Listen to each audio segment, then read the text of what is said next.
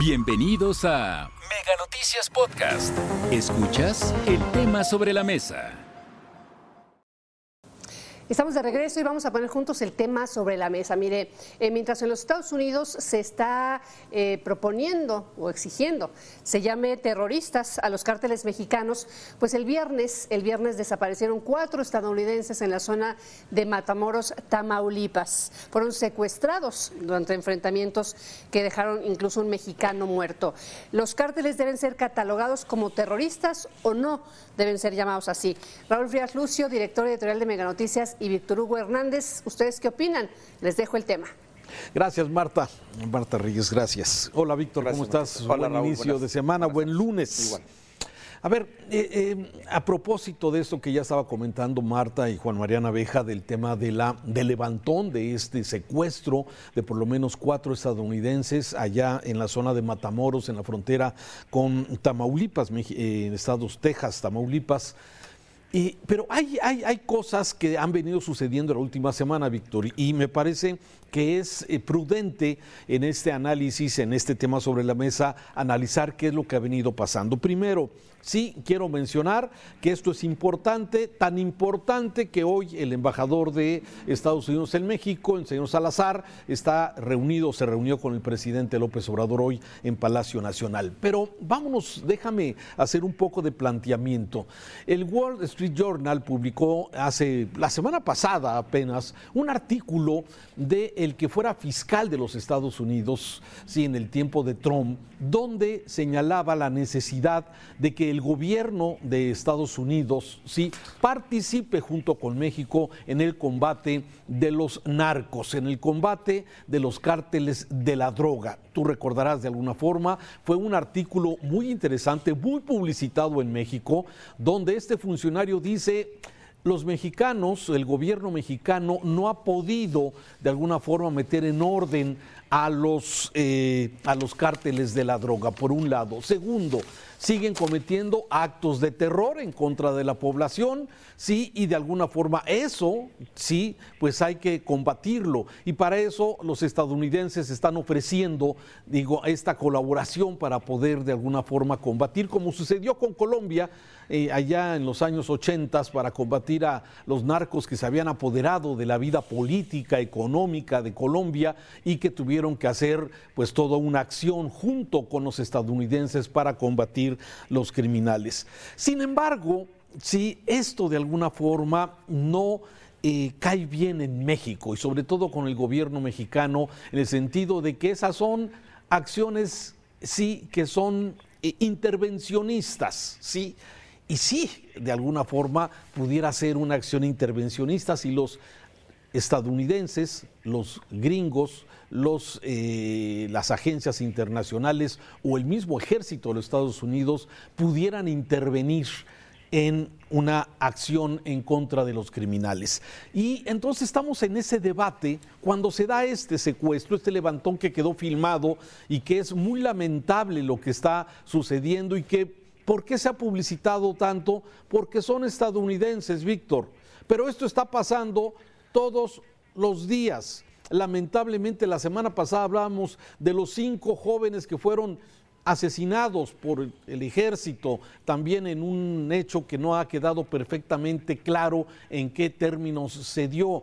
Estos levantones que se dan en ese trayecto entre Monterrey y Laredo, se ha informado en muchas ocasiones, en Reynosa, en Ciudad Juárez, las balaceras, en fin, todo lo que de alguna forma conocemos. Entonces la pregunta es, narcos debe ser tratado como un asunto de delincuencia organizada, de delitos con violencia extrema, o debe ser tratado como actos de terrorismo, Víctor?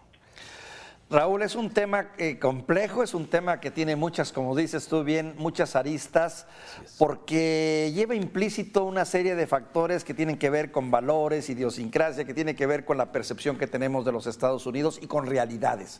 Por un lado, la clara y sabida, este, el sabido conocimiento de que Estados Unidos es una nación injerencista, intervencionista, que con frecuencia se ha metido en las vidas de otros países, no necesariamente para bien, sino también para. Existe una especie como de rechazo a todo lo que pueda, sonar a intervencionismo por parte de los Estados Unidos en México.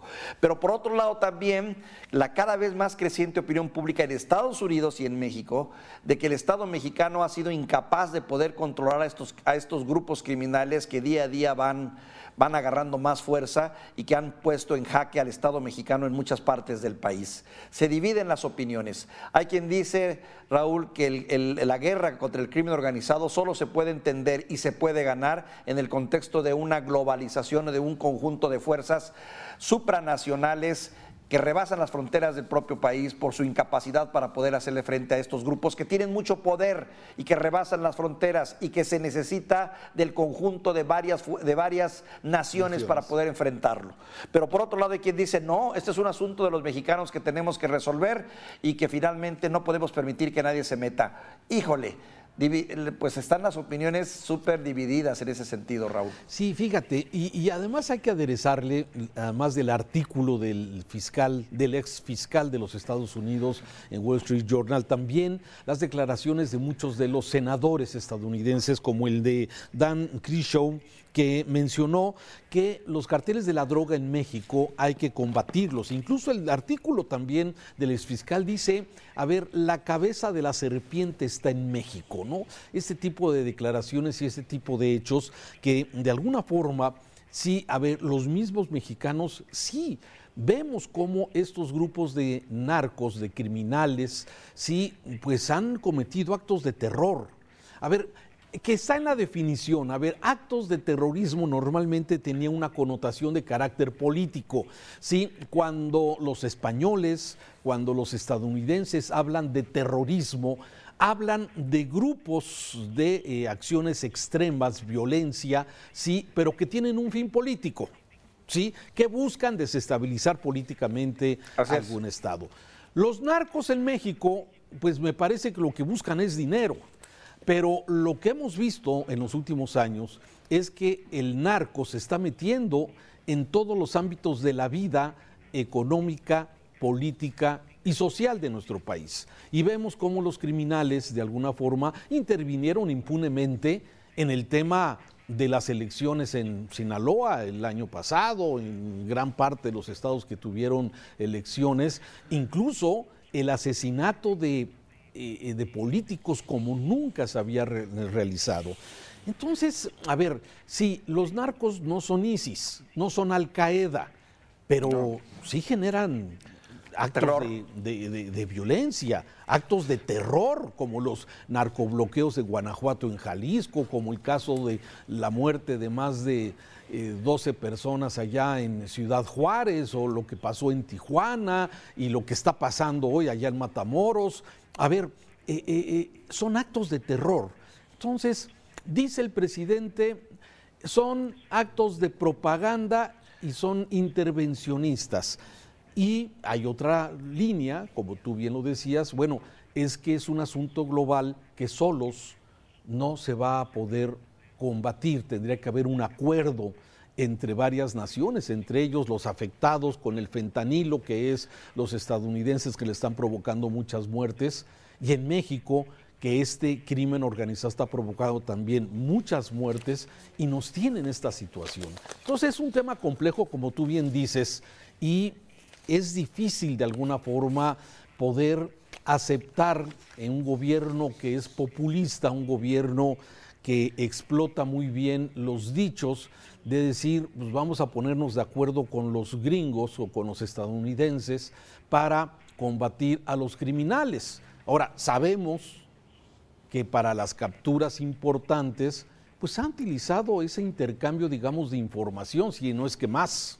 Claro, claro, por supuesto, aquellos que digan que no ha habido intervención de los americanos, pues es un tanto iluso, ¿no? Es sabido que detrás de estos operativos siempre está de algún modo la inteligencia americana o la relación que no siempre se reconoce como tal porque es políticamente incorrecto. Pero esto me lleva a otra reflexión rápida, Raúl. ¿Cuánto vale la vida de un estadounidense y cuánto vale la vida de un mexicano? ¿Cuánto vale la desaparición de un de un ciudadano de Estados Unidos y la de un mexicano. Fíjate los contrastes, desaparecen cuatro estadounidenses y uff, el revuelo que se hace, desaparecen mexicanos todos los días y nadie levanta la voz prácticamente. Todo se reduce a carpetas de investigación y a que se están haciendo los trabajos, por un lado. Y por otro lado, Raúl, también el hecho de que cada vez esta corriente del intervencionismo o injerencismo, como tú le quieras llamar, tiene más adeptos y sobre todo entre los republicanos. Hasta ahorita, ¿no? Los republicanos mantienen la presión para lograr que las Fuerzas Armadas en Estados Unidos actúen en contra de los cárteles mexicanos de drogas. Y te debo decir algo, ¿eh? No debemos dejar fuera la posibilidad de que pudiesen ganar la presidencia de los Estados Unidos y las cosas sí cambiarían. Sí, aunque también creo que tiene una alta connotación de carácter electoral eh, eh, el tema. A ver, el asunto sí es preocupante, pero a los estadounidenses les preocupa especialmente el tema de su seguridad. Y hasta el momento, de acuerdo a lo que ellos mismos han señalado, no hay una evidencia clara de que grupos terroristas como Al Qaeda, como ISIS, se estén relacionando con los narcos en México y que están actuando libremente, impunemente, como vemos en la frontera sur de los Estados Unidos. Entonces, sí, mientras no haya esa evidencia de que los grupos terroristas están actuando, pues va a quedar simplemente como en una propuesta. Pero la postura que tiene el gobierno mexicano respecto a este, a este asunto es decir, es que no queremos que nos vengan a invadir, ¿no? Y me parece que es el discurso, es la narrativa. Si aquí, como tú bien dices, habría que trabajar en una forma conjunta para hacer y combatir precisamente el crimen organizado y no simplemente echarnos culpas, ¿no? Es que los gringos, los estadounidenses no hacen lo necesario y para combatir que se consuma fentanilo. Y los mexicanos no hacen lo suficiente para frenar el tráfico de drogas hacia los Estados Unidos y por eso se ven como grupos, desde luego aquí en México los vemos con grupos que han tomado acciones sumamente violentas. Sin embargo, en la definición de terrorista, aunque sí cometen actos de terror, aunque sí tienen asolada a la población civil, de alguna forma no tienen un fin aparentemente hasta hoy demostrado político en esto, ¿no? Así es, Raúl. Y bien puede ser, no hacen, el gobierno mexicano no hace lo que tiene que hacer o no puede, que es la otra lectura que también es muy grave, o no puede contra estos cárteles, uno. Y dos, es la otra cuestión que también no hay que dejar fuera de este balance, que para mí son consecuencias de el resultado del juicio de Genaro García Luna. Para mi gusto, empezamos a pagar las consecuencias de eso cuando se puso en evidencia que por lo menos en dos sesenios vivimos en un clima de gobierno narcotizado o narcoinfiltrado. Eso también no nos ayuda. Y que no han dado respuesta, por cierto, los responsables de esos gobiernos.